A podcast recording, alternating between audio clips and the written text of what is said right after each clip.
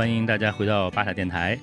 这一集呢，我们来聊一个户外运动，叫风筝冲浪。在我面前的是两位风筝冲浪的高手，他们让他们自我介绍一下，大尼克尔还有牧野。啊，大家好，我是大尼克。啊，我从事风筝冲浪这个运动有十几年了啊，因为这个爱好呢，然后纠集了一帮同伙，成立了江西省风筝翻板运动协会，目前暂任主席。呃哈喽，巴塔电台的听众朋友们，大家好，我是牧野，呃，我是一名户外纪录片的导演，然后也是一个算是比较疯狂的户外运动爱好者吧，玩的也比较多。然后跟尼克相比，我就是一新手了，我才玩了三年。对，但是但是你虽然只玩了三年，但是这个玩的项目很多，对吧？就是咱们那天呃前两天在聊也是，就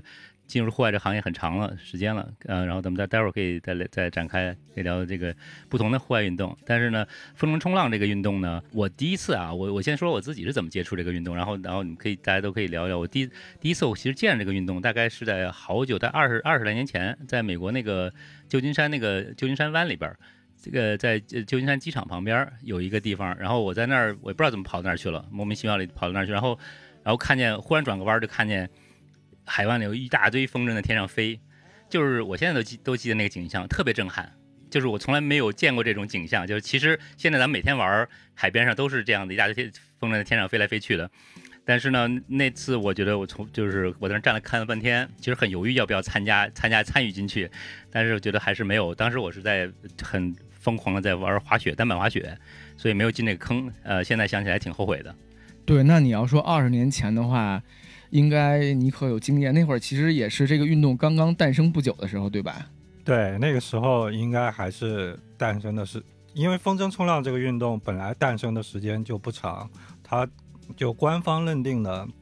正式的开始的时间应该是九六年，在夏威夷。对，啊，我好像听说。零几年的时候，就是现代风筝冲浪的装备才慢慢的定型下来。九几年那会儿跟现在装备好像还不太一样呢，是吧？对，它很不一样。那个时候装备还比较原始，就没有这么多现在这么多安全的那个设计。那个时候是那个设备是啥样的？我因为没有没有自近凑近了看，但是我看现在的一些。老老鸟也说啊，现在现在装备当比当年好多了，啊，其实跟单板咱俩都玩玩滑雪也是，我觉得我我九八年滑雪单单板进坑的时候，现在这单板已经比那时候好很多了。那风筝中冲浪这个运动九几年开始，那当时是个完全全新的，我大概是二零零零零年零一年时候看见的，应该是个全新的东西。那时候的装备是啥样的呢？啊，那个时候非常简陋，它还没有现在这么多空气动力学的那种设计。包括呃线组啊、线把啊各个方面，但雏形样子大概是差不多的，但是它具体的这些性能，包括风筝的形状设计，都都会差很多，比现在要差很多。对，我听说那会儿的风筝主要就是什么 C 型啊，还有那个 B 型的，就是可能可能它的稳定性跟它的性能跟现在就差的还挺多的，包括它的那个操纵感。呃，我看最开始有一些视频，就大家在练的时候，现在可能大家觉得风筝冲浪是各种户外运动里面很难入入坑的，但那个时候好像更难、更极限，是吧？那个时候更难，因为那个时候如果是一个风筝冲浪教练，就国内最早的教练嘛，就我师傅汉驴，他那个时候统计过，就教十个，可能留不下一个。哦，是吗？那是什么时候？十不存一。就那是国内最早的教练是吧？那什么哪哪年呢？啊，对，翟大辉，呃，他现在常住在泰国，呃，零八零九年啊，对，那个时候开始，也就是这个风筝冲浪联盟就前身，就厦门叫厦门视窗啊运动公司吧，那个时候在厦门开了一个俱乐部。OK，零八零，那那是中国属于属于这个风筝冲浪这个运动在中国这个启动或者起始的一个对对对对一个年代。当时最早就是北京 A Two 也挺早的啊，对。然后就就这个厦门的这个这家俱乐部，就当时就南北嘛各一家。对，我也觉得刚才说起这个男的，刚才这我也说这个男，我也是觉得我现在是在在在学嘛，这个啊，我觉得太难了。这个风筝冲浪这个运动，像我我这个其实板类运动我是玩了就对吧，就是玩玩像像像像那个单板玩了很多年，然后现在开始玩一些什么滑板这些东西，但是风筝冲浪这个东西就就手里还多了个风筝，所以。还要考虑的因素要多很多，就是你们当初入坑的时候是一个什么样的状态？也也是觉得很难吗？还是怎么样一个一个情况呢？啊，确实非常难，因为我的运动天赋我觉得还可以，我学什么都很快，但这个风筝冲浪真的也让我差点一度想打退堂鼓。啊、因为那个时候那个风筝，就是说早我那个时候入坑的时候还是那种早期的风筝，就它的操控性都很差，然后教学也不是现在这种 IKO 的就成套的体系，就是教练根据就自己玩的经验，然后教你，所以那个就就那个时候入坑入门的难度是成倍增加的，比现在还要难很多。而且我去了一个，我是在国内买了装备，就抱着破釜沉舟不成功就不回不成成人的心态，我背着去了越南美兰美南，哦，然后找到师傅学的，嗯。当时是这样。其实我入坑风冲还有点被动，因为我玩的运动也挺多的，我又飞伞，我然后我也玩滑板，然后包括滑雪也差不多十年。我觉得这运动可能应该对我来讲不会太难。然后我们二零一四年的时候在菲律宾也找了一个岛做了一个活动，一个海洋嘉年华，那是我第一次近距离的去接触风筝冲浪这个运动，我觉得太酷了。但是呢，我所有接触的人都跟我讲说，你一定要，我就想知道怎么学嘛，怎么入坑。他们就说你要拿出很长的时间来，才有可能真正的去这个入门儿，都不说玩儿特别好，才有可能入门儿。所以我就拖了很多很多年。我觉得这这种运动可能还真的是要跟你的生活结合在一起，它不只是一个体验的项目。所以在这个二零年，大家都知道这个突然这个每个人的生活状态都发生一些变化之后，疫情那一年开始那一年，对，然后呢，我可能就有了时间，然后就跑到海南，然后也是跟朋友开始学风冲，一点点玩儿。嗯真的是，所以所以二零年你是真认真的开始花了大量的时间去开始玩的这个东西。是的，是的。，那所以以你觉得为什么难？这个这个运动就是难在什么地方？因为你你说你也玩其他的运动，对吧？而且你进进户外行业已经十几年了，玩各种户外运动，所以应该这个户外运动天赋都或者这个这感觉是有的。那这个对对对你个人来说，你你当时的就卡在哪些点上？你就你跟跟大家过过一下你这个对历程吗？心路历程是吧？对，对，我觉得其实它的难点跟它有魅力的是同一个点，因为我不知道大家都是因为什么喜爱户外运动啊？我是因为我特别热爱自然，因为我其实从小不是一个特别擅长运动、特别有运动天赋的人，但是我是因为热爱自然，然后突然发现，哎，这些户外运动是我跟大自然去沟通、去交流的一个方式。你走到一片一个一个特别好自然环境里面，如果你什么都不会，你感觉你很难融入它。所以那会儿开始徒步啊、登山、攀岩、攀冰、滑雪，就一项项的玩儿。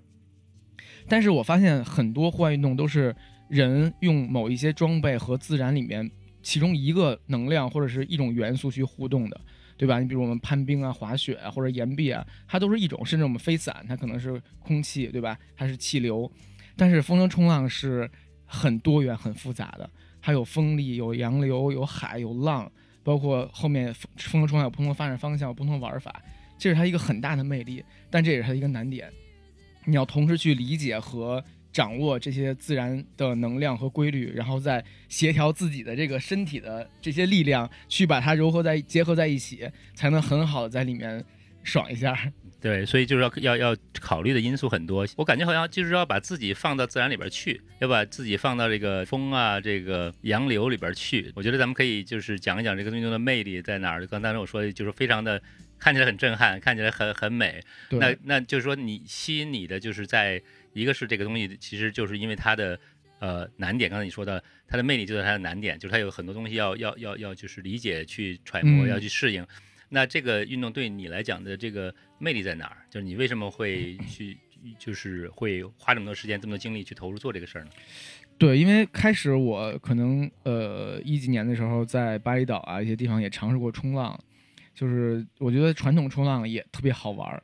但是对我来讲，可能我没有那我不是一个职业的浪人，我没有办法长期生活在海边。然后我可能如果传统冲浪的话，运气好，一天能在板子上站个一两分钟、三三五分钟就就已经是非常牛的了。但是对冲浪也是一个这个冲浪或者传传传，就是咱们这个圈儿叫做传统冲浪，但是就是冲浪也是个很难的一个运动。对，要嗯花很多时间跟心思。嗯，它可能更像，它就可能一开始推板儿站起来并不是很难，嗯，但是到最后来你能自己能抓浪，能冲一些大浪，能够就是做一些花式动作，就是这个距离是这个历程会很长很长。会用很长的时间，很难。嗯但是风筝冲浪呢，可能开始会这个稍微复杂困难一点儿，但是一旦你这个进入这个领域之后，真的是又打开了一个大门，就是你的脑子里面对海边、对自然、对这些的。感知又不一样了。然后一旦你可以乘风破浪之后，像体力好的时候，我们一下水三四个小时都可以不上来，那个感觉太爽了。嗯，对，而且一直一直在那跑来跑去。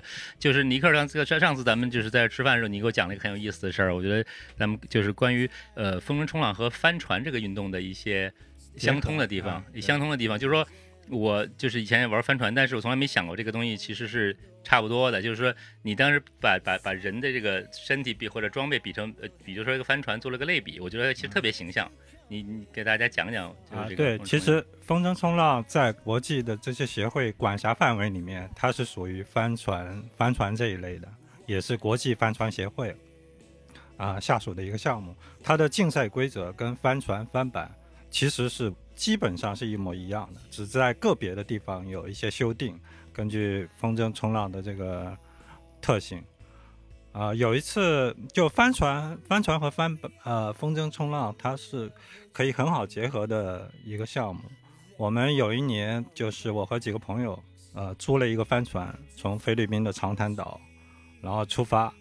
往那个黄岩岛那个方向，我们就一路就。到处找这些无人的小岛，我们自己也带了帐篷，带了很大量的这个淡水啊、食物啊，我们就在小岛上住个每个小岛住个几天，啊，然后风就在那边小岛周围风冲，那个感受是太无与伦比了。对，所以其实这个风筝冲浪的时候，在就是在浪上的感觉或者海上的感觉，是不是也跟帆船有点像？因为你也有一个风力驱动的。这样对对对，都是虽然不在不是坐在一个船上，但是就是我觉得上次你做一个很很好很形象的一个比喻，就是说那个板子就有点像船自己，就像有点相当于这个桅杆一样的。对，虽然这个风筝呢通过一个腰钩挂在身上，实际上就是一个动力装置。风筝就是帆，嗯啊，你的身体就相当于是桅杆和船体，板就是船体，船的对，其实是类似的。嗯，他们的运作方式其实是一样的，就内核，他们的内核其实是一样的。对，这个这个很有意思，实际上说说明很多这种水上的运动或者海上的运动是相通的，对吧？咱们看帆板好像其实也就是个小型的帆船，风筝这个运动呢，听听你这么一说，我感觉好像也也是类似的，就是实际上的原理或者要了解要关注的这方面是是相通的，实际上。对，那那对你而，你作为一个风冲的这个老炮儿，就是这个 十几年了，然后待会儿还要在咱们现在在这个福建这块儿，平潭这块儿，这个现在刮着三十多节的这个快要接近于台风这么大的风了，待会儿还要下海，就这么多年，这个你一直在玩这个东西，它的这个呃这个魅力在哪儿？你你你就是你会一直一直会一直玩吗？还是说你会玩儿几觉得啊没啥意思，干点别的去？这个目前我还没有对它就感到失去兴趣，我还持续保持着很大的热情啊，因为这个风筝冲浪它的玩法太多样了，它的分支太多了，就版型有很多不同的版型，你在海上玩，在陆地上玩，还有在雪山雪山上玩，就是它的你要练的东西，就是你可以挑战的目标。就没有止境，你总觉得还有好多好多我还没练呢，这个没练，那个没练，就是说我十多年了，我现在还是在还是在努力的练习，努力的进阶，我还是在进阶，我进阶了十几年还没有进阶完，没有到头，因为我觉得前面还有很多很多不同的我需要去提高提升自己的。这也是他，这就是他最大的魅力所在。你可以一直的挑战自己。嗯，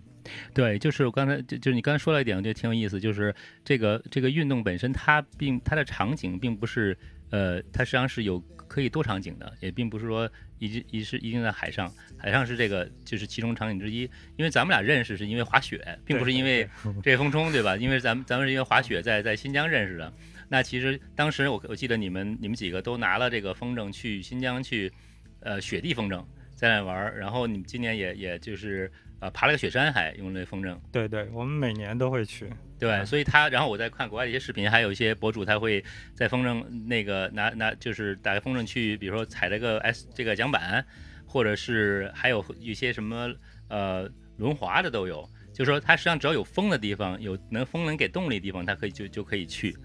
对吧？所以它这个是不是也是它的魅力之一？就它的场景是多样的，只要只要是可以用风的地方，其实都可以尝试。是的，是的，是的，就只要有风，有风的地方，你就可以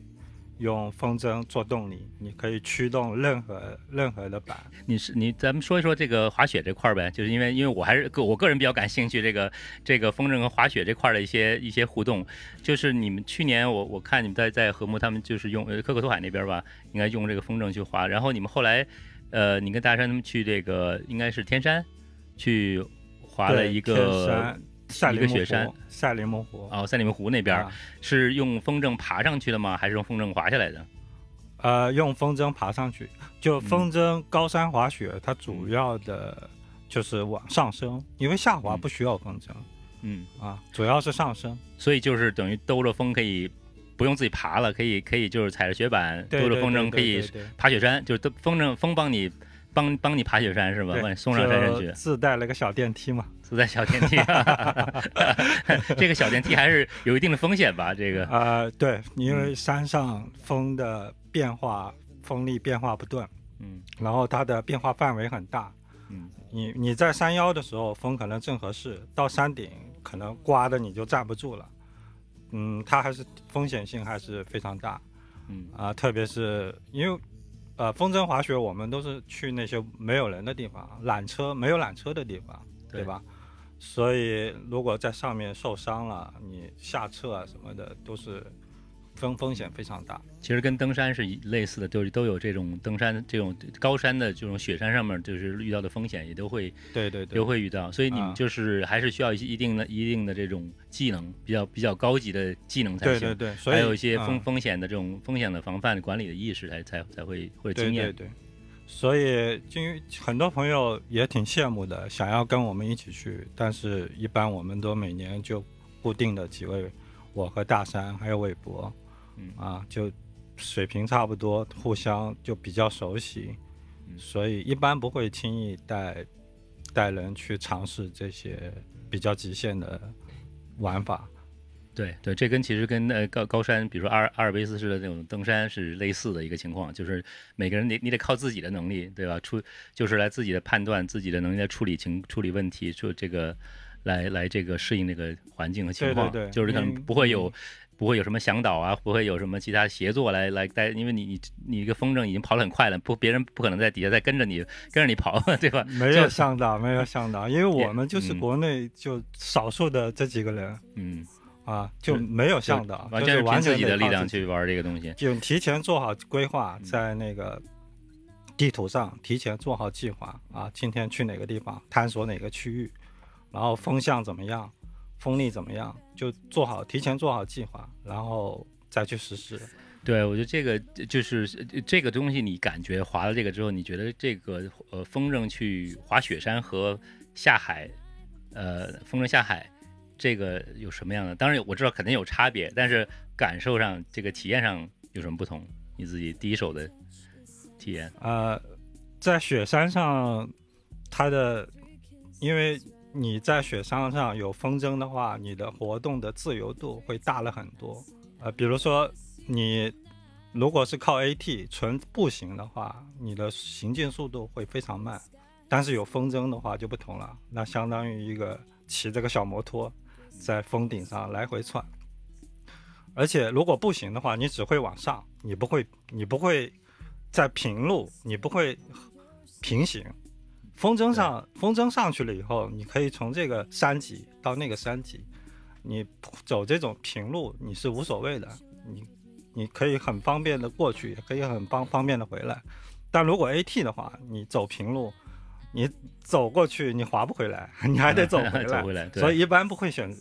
就 AT 不会选择这种路线。嗯，那打所以打开了一些新的可能性对，风筝就给了我很多可能性，比如我想去看那个山脊，嗯。啊，我就我的活动自由度就大了很多，然后就那种就呃万径人踪灭，就那种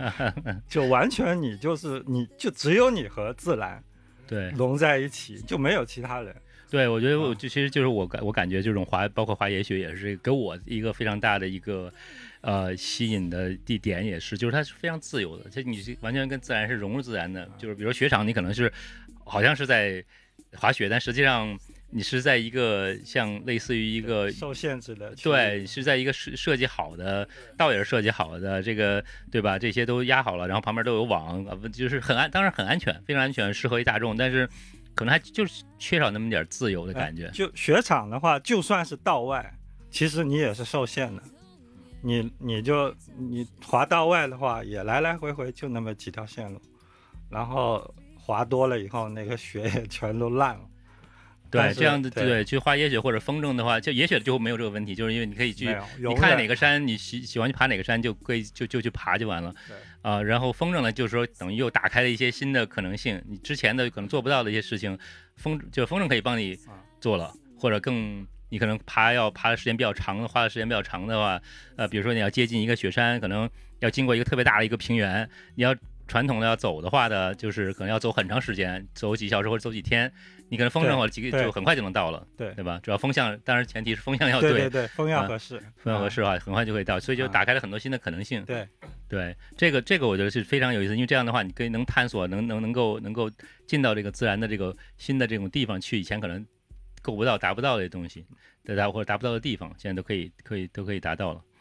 对，所以这个下面你有什么有什么计划？现在现在你在在在练，你刚才说到你不断的在进阶，不断在等于是打通关，你现在在打通什么呢？啊、我现在还是，我现在目前是以浪板，就是浪板的这种风格，冲浪的这种风格为主。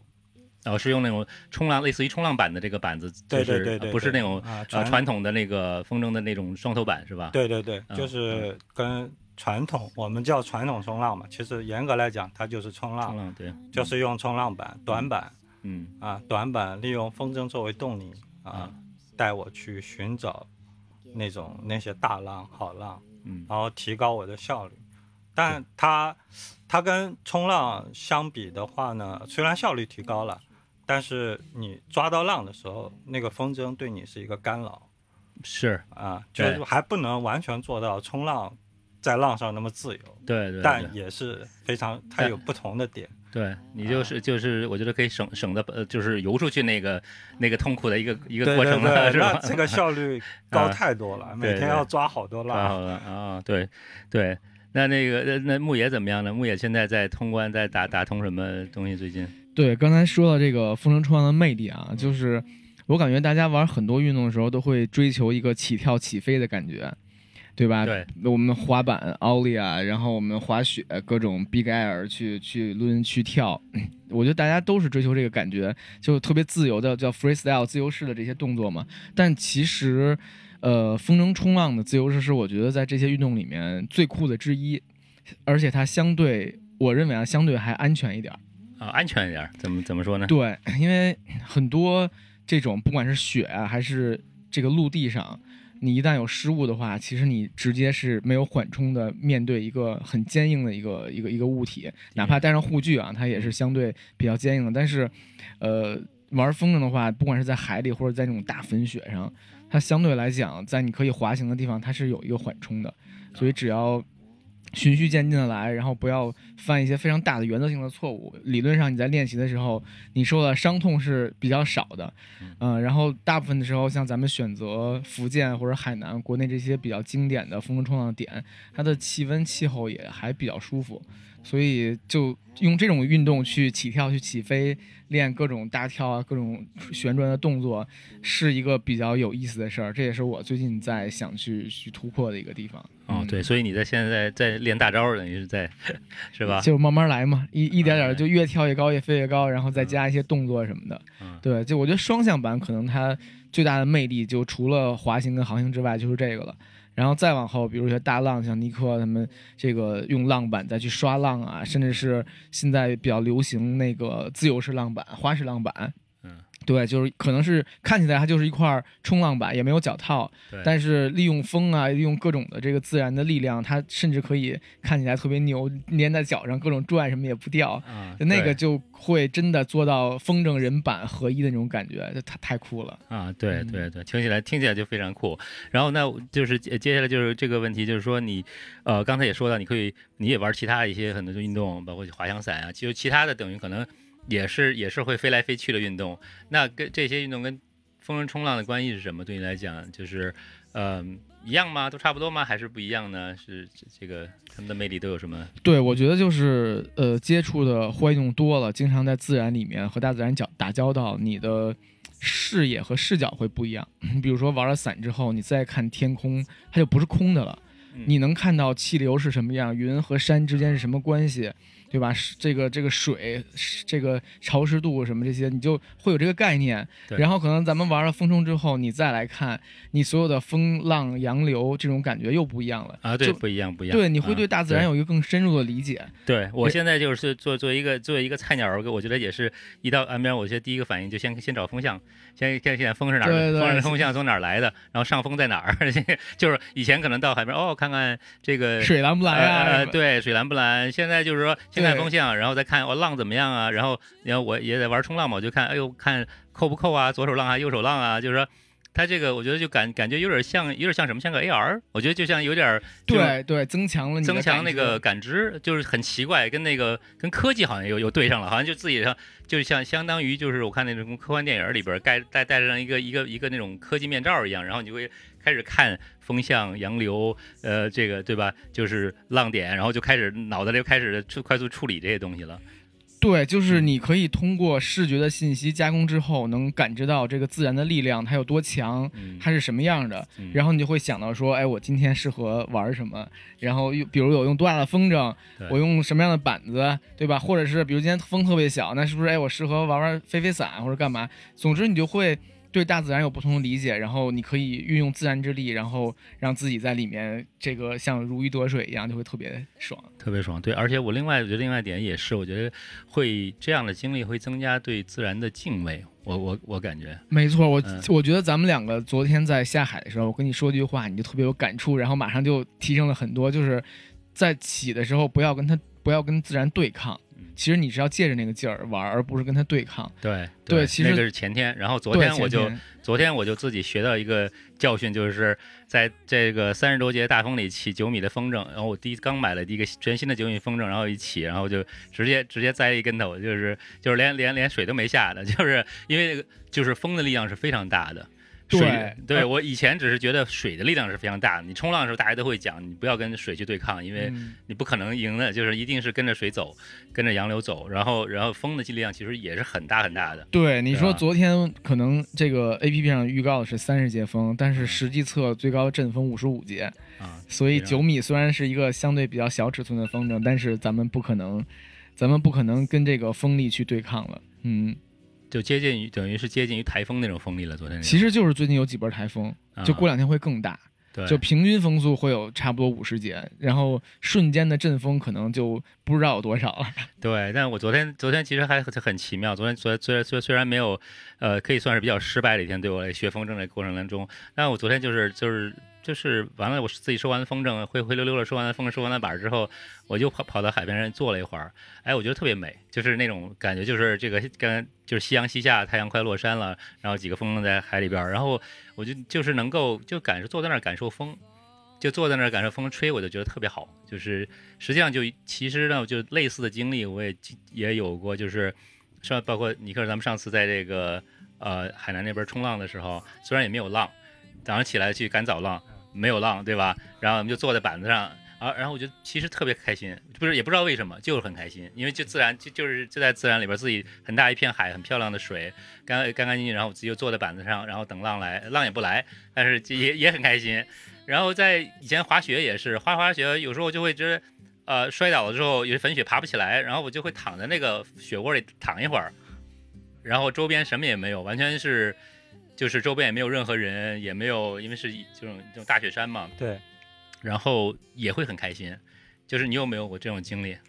对，上次你说的那那次我们去冲晨浪早浪，五点多钟日出，啊、那也是我印象非常深刻的一个场景。啊、因为平时博鳌没有那个水像绸缎一样，啊，早霞打在上面是粉红色，那个水飞太平了，就跟绸缎一样。然后我们就趴在板上往里面滑，那个感受真的是，就是令我很难忘的一个场景。对，虽然不是什么运动高光时刻，对吧？啊不是不是不不是绝对不是，就冲是不是跳起来十几米呃高那种，但那个就但是它是另外，就是实际上你就是说跟呃，也是咱们说到的跟自然有更亲密的一个接触，不对不仅仅是好像去看了一个什么名胜，一个什么山，然后就是留了个合影就、是就是感觉就是自己成了那道风景里面的一个元素啊，对，啊，啊。对所以说到风冲，其实它还有一个很大的魅力，就是跟旅行结合起来。因为我从开始风冲之后，我所有的旅行目的地都跟风筝有关。啊，就是在家，比如说搬砖的时候，有的时候摸摸鱼，就会看，把那个地图打开来看。以前谷歌地图很好用，谷歌地图对，可以看到实时的那种地形，然后看，啊、那个时候出国也很方便嘛，所以就到处找东南亚啊这些地方，哎，哪个地方浪好啊，风好啊，就很多点都自己就把它关注了，对，然后就会观察哪个地方浪好风好，然后到了有假期的时候就就安排，我靠，直接去那个地方，就你每次都会去一个新鲜的地方，嗯，然后每个地方它又不同，对。它的风啊、水啊、呃风土人情啊，就各个地方差异很大。都是经历的一部分，啊就不光是就是你感觉你在探索这个地球。对啊，对，包括我们早期玩家，国内现在很多成熟的一些风筝冲浪的地方，都是我们这些早期玩家，嗯，就一个一个一个一个海湾，就一个一个海湾去找出来的。嗯。平潭，我说那个时候我就租了车，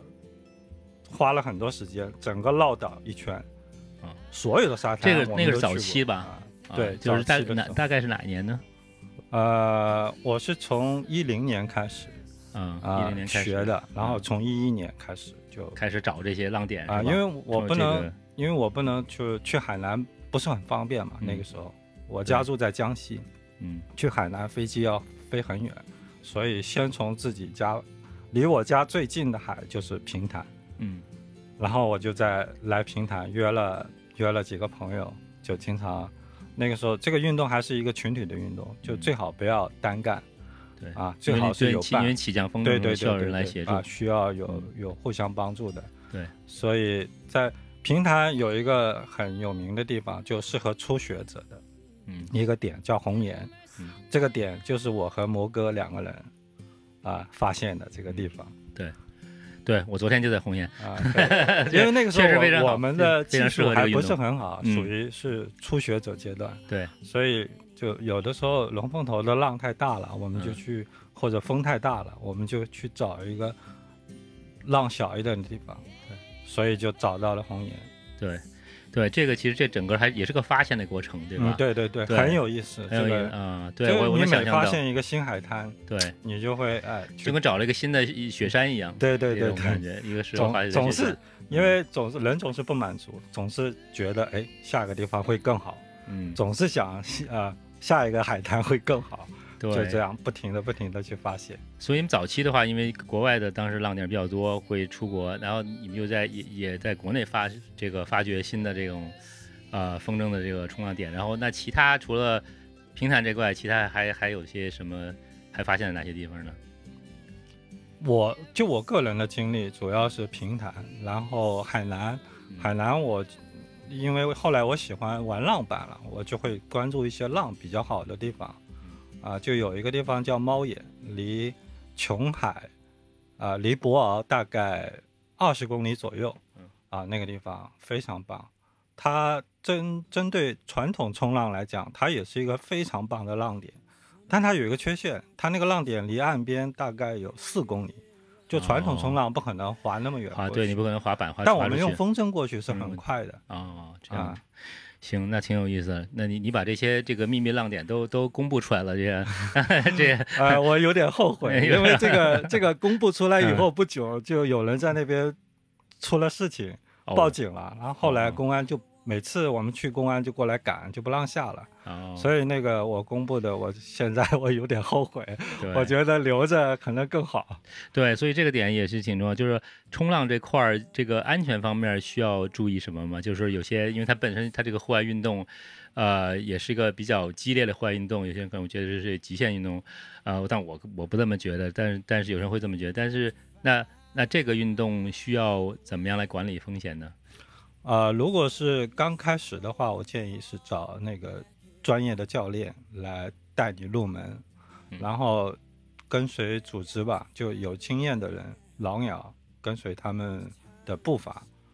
然后一步一步来。就最重要的就是，呃，不要着急，根据自己的个人能力、个人时间的条件，然后慢慢的一步一步的进阶，不要去越阶。啊、越阶这个事情，不管是滑雪也好，啊、滑板也好，冲浪、风冲也好，都是容易受伤的事情。对就要一步一步来，按照那个科学的，呃，科学的练习方式去进阶。对，就是实际上就是说我我今天之前跟一个浪人聊天的时候，我觉得他他说了一点，我觉得是挺有意思，就是说冲浪来讲的话，是一种这个生活方式，是你生活的一部分，就跟要吃饭要睡觉一样，就是就是进入这个状态，你可能就说会比较啊、觉得会很多东西都会自然而然的来到。我觉得风筝撞可能也是这样一个情况，就是可能现在已经成为像跟对你们来说已经成为了生活的一部分了，而不是说我去度假，呃，这一就是好像去去迪士尼一样，那么玩玩两天那样一个东西。那对于一般的这种呃呃大众来讲，就比如像我或者其他的一些爱好者来讲，他可能没有时间去大量的时间去啊、这个去在海边去等风啊什么。有什么有什么二位有什么建议吗？能够怎么来呃怎么来入坑，怎么来进阶，有什么方法呢？方式方法呢？呃，这个我们也都是从这个阶段过来的，一步一步过来的。就一开始也都是利用一些假期，就是作为一种度假啊，然后顺便学习一下这个户外运动的自己喜欢的户外运动啊，包括滑雪也是，都是利用假期。只是后来后来就慢慢的你自己觉得啊，这个假期这点时间不够了，你才会慢慢的把它变成一种生活方式。对我的经验是，其实我到现在也不是一个职业的风筝冲浪的玩家，但是我玩了这几年之后，我发现其实假期党是可以入坑风筝冲浪的，就它会有点像，比如小时候学自行车这感觉。那我可能先集中拿一段时间来把上板呀、这个顶顶顶风顶水这些都练熟了。只要一旦你这个进呃这个入门之后，那个感觉它不是说特别轻易就完全忘光的。然后，如果你所在的城市周边恰好有可以玩风冲浪的地方，就比如说他们这边有一个福州帮，他们就经常周末就来平潭去刷，这种这种就是最方便的。那如果不是特别近的话，其实用一些小长假、大长假，只要我觉得只只要足够热爱，你一定有办法、有时间可以去玩，可以去练习。可能就是进步的慢一点，可能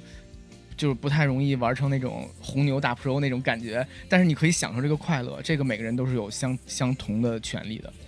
对对对，所以这个还是有一个有个进阶的过程。那你作为一个等于，我感觉现在咱们咱们这这个呃两位，一个是一个属于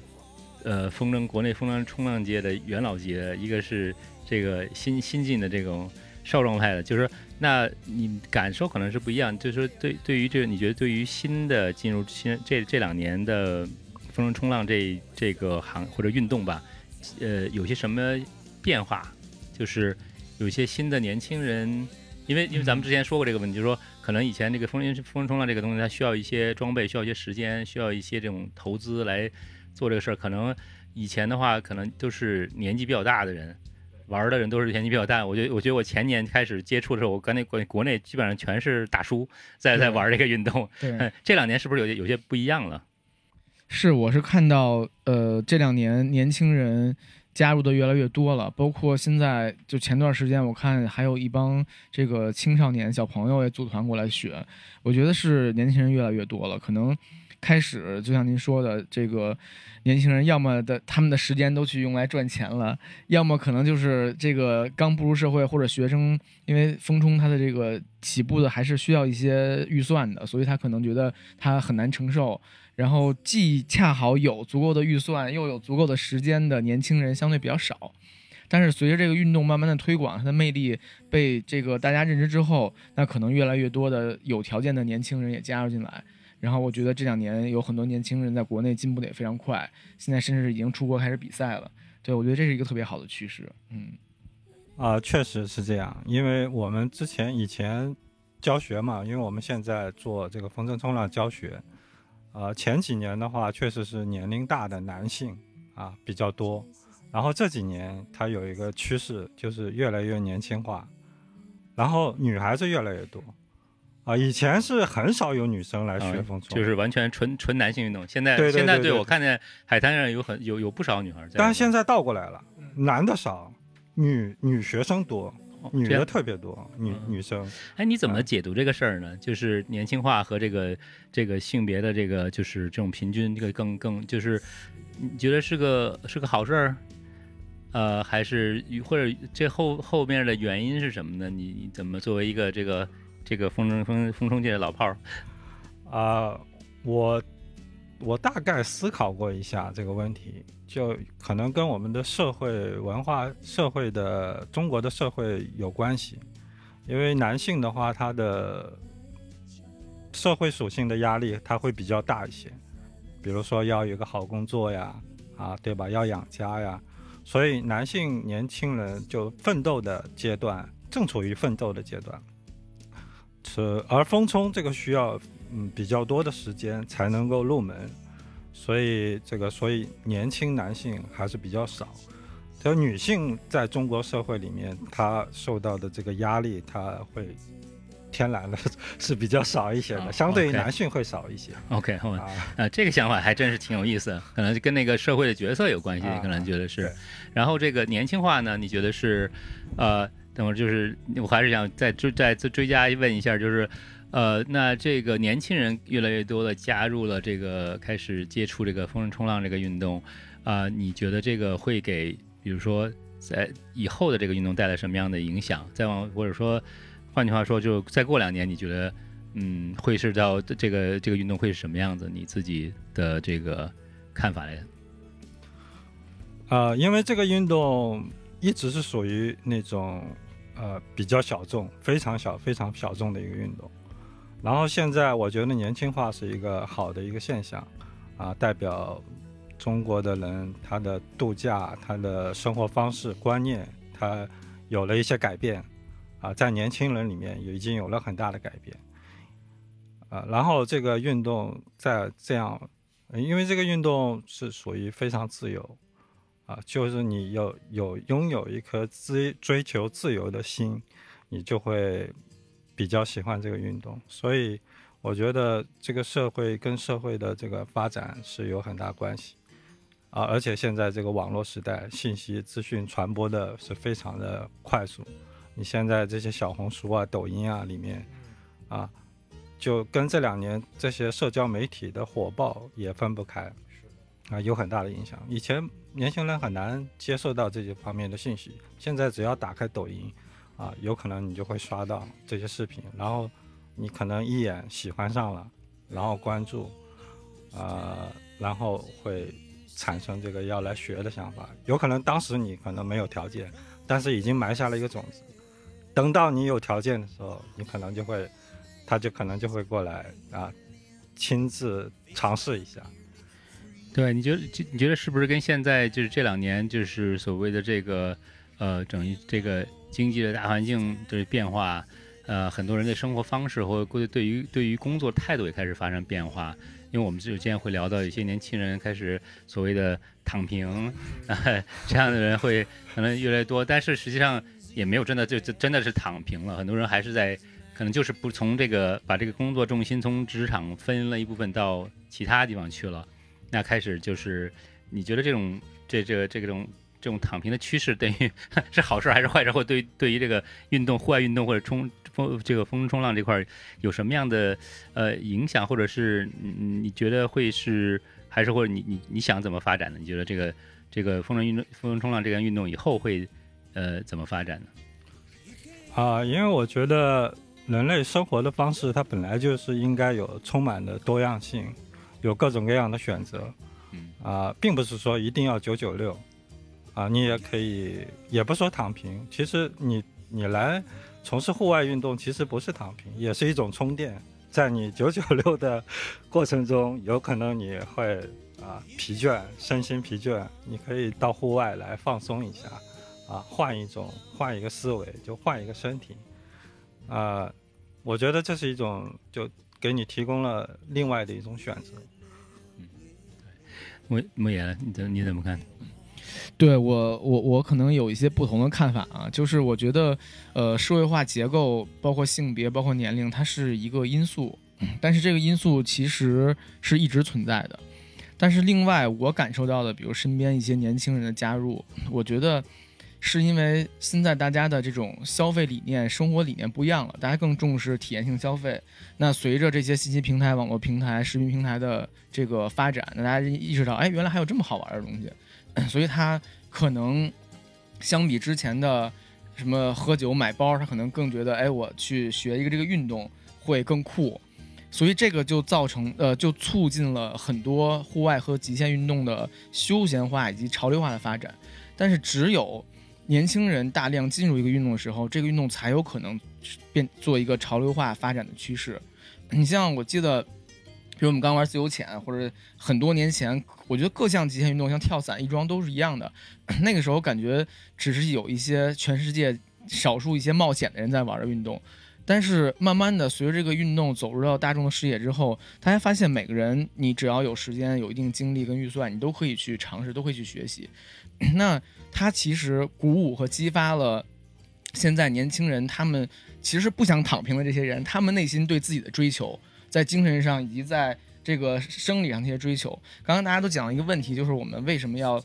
呃，花这么大的精力，受这么多苦去自然里面？就我自己的一个体验是，如果在城市里生活工作时间久了，它是一种内耗，我会觉得我自己的能量能量场是减弱了。但是我到大自然里面，哪怕我天天跟风浪搏斗，或者我在特别冷、特别苦逼的地儿，但是我待一段时间，我会觉得我是从可以从大自然里面去汲取能量的。那我相信很多人他们也会有这个感觉和这个对比。那在城市里消费，他可能会有一些短期的很开心的事儿，但是当他们真正的在这个大山里、大海里、风浪里面经历过这些户外运动，感受这个魅力的时候，就咱们从一个我知道您是这个理工男啊，咱从咱们从一个科学角度来讲，那他所分泌的所有的激素给他的能量是不一样的，所以这个东西会特别上瘾、特别中毒。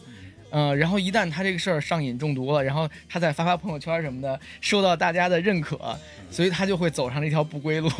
所以我觉得这为为什么很多年轻人加入进来，然后他们的朋友看到之后源源不断的也加入进来，我觉得可能这这是也是现在年轻人对消费、对生活、对这个自己的追求不一样了，有这种改变。嗯，所以就是一个就是生也跟那个生活或者是这个一些态度的改变有关系，也就是。也就我听你说这个意思，就是一些对生活的态度啊，或者是价值这些价值观的。对，大家的价值观是不一样的，就是可能 也是过了那个最早的，就大家可能从特别特别可能什么一百年前或者多少年前物物质不充沛那个年代，到后来大家哎可以解决温饱问题了，那可能大家进一步的追求就不只是我只是吃点吃一个肉啊，或者是在一个温暖的地方可以躲避一些自然的严酷的环境，而是我想。叫叫 rewilding 嘛，就是我我再野化，我重新要回到自然里面那个感觉。对，所以我觉得刚才你提的一点很有意思，就是说进回到自然，进入自然里边去户外，实际上是给是一个充电的过程。没错啊，对这个这个其实这个想法就是，其实大家去为什么要去户外呢？为什么要去回到回到自然里边？为什么叫 rewilding 呢？实际上就可能就是说自己的这个还是自自身内内心的一些一些这种呃充实也好啊，成长也好啊。就是这个其实还是挺奇，挺奇妙的。就是大大家感觉可能是我上班啊，我的这个，呃，我我升职了，我这个学了新东西，这些是自我的成长，这这些都都在城市里实现的，那也没有问题。但是另外一种方式呢，可能恰恰比较比较反这种直直观的或者反传统的想法，就是说实际上我回到自然，并没有说搞很多这种呃，好像自己在呃充电的这种，但是是另外一种方式的充电，是不是有这种感觉？对，就可能你的。就短时间，你的体力或者是你的感受是到了出了自己的一个舒适圈儿，但是随着你不断的去探索、去尝试，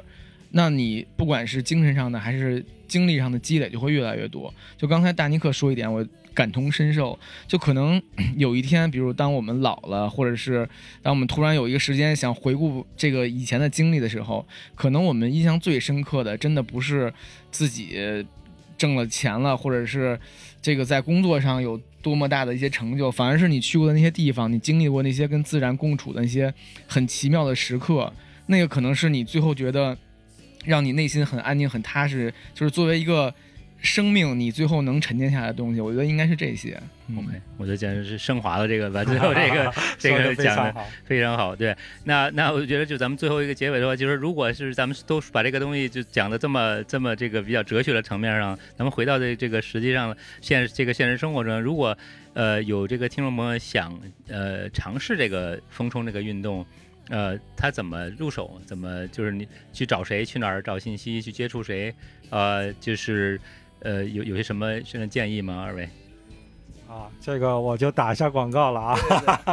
啊啊，初学入门的话，一定要找专业的俱乐部教练来学习，因为这个自学是风险非常大的。这个运动跟其他的运动就这一点是差别非常大啊。我们是海上部落。啊，风筝冲浪俱乐部，大家可以在网上搜索一下，啊，还有其他的一些优秀的俱乐部，大家都可以就找就近的一些俱乐部教练，啊，去学习。这是我就重点要说的，一定要找专业的教练。对，您一说，我想起来，其实我第一次接触风筝，真的上手操作，还是当时在上海旁边一个叫启东的地方。然后当时就是海洋部落摩哥带我去试了一下，只只是可惜那天风不是特别好，所以就没有能下水。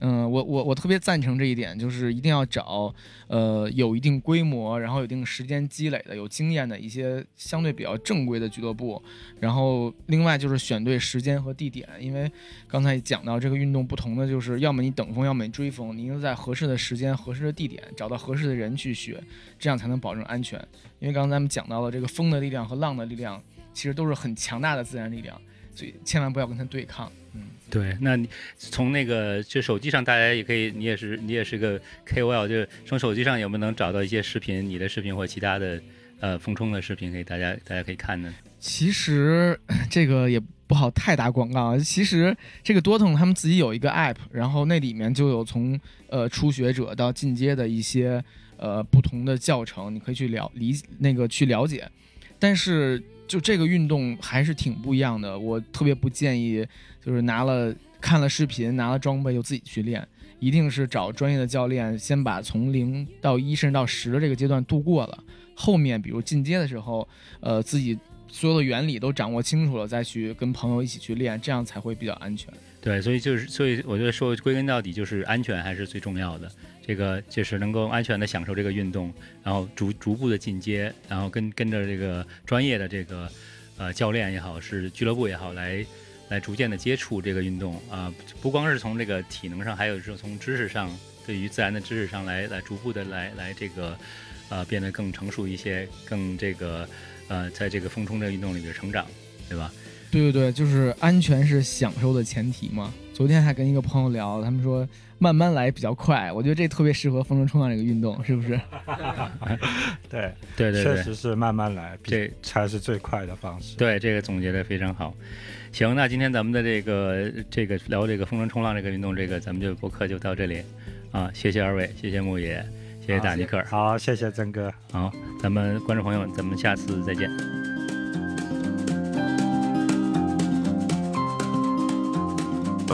Down to the riverbank this morning, way before the family is awake. Gonna lay me down.